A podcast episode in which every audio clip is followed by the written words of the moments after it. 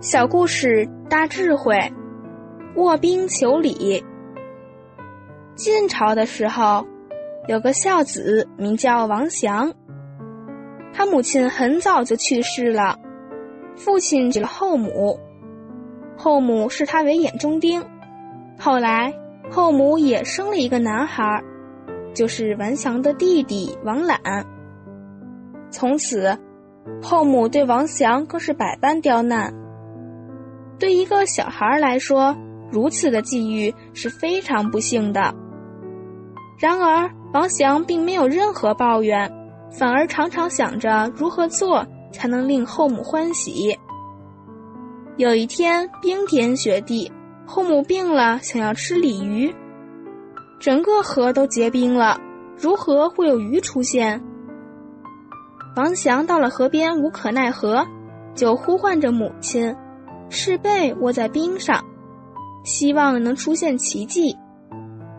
由于他这份至诚的孝心，冰裂开了，跳出两条鲤鱼，让他能孝敬后母。这真是孝感天地，至诚感通。王祥长大成家之后，后母对他们依然是百般刁难，但是他的弟弟王览对兄长很尊敬。每次母亲惩罚哥哥时，弟弟就会来从旁解围。有一次，后母在酒中下毒要害王祥，结果他的弟弟发现了，在情急之下冲过去把毒酒夺过来，当场要喝下去，想替哥哥去死。后母看到这一幕，立刻把毒酒打翻，感到非常羞愧。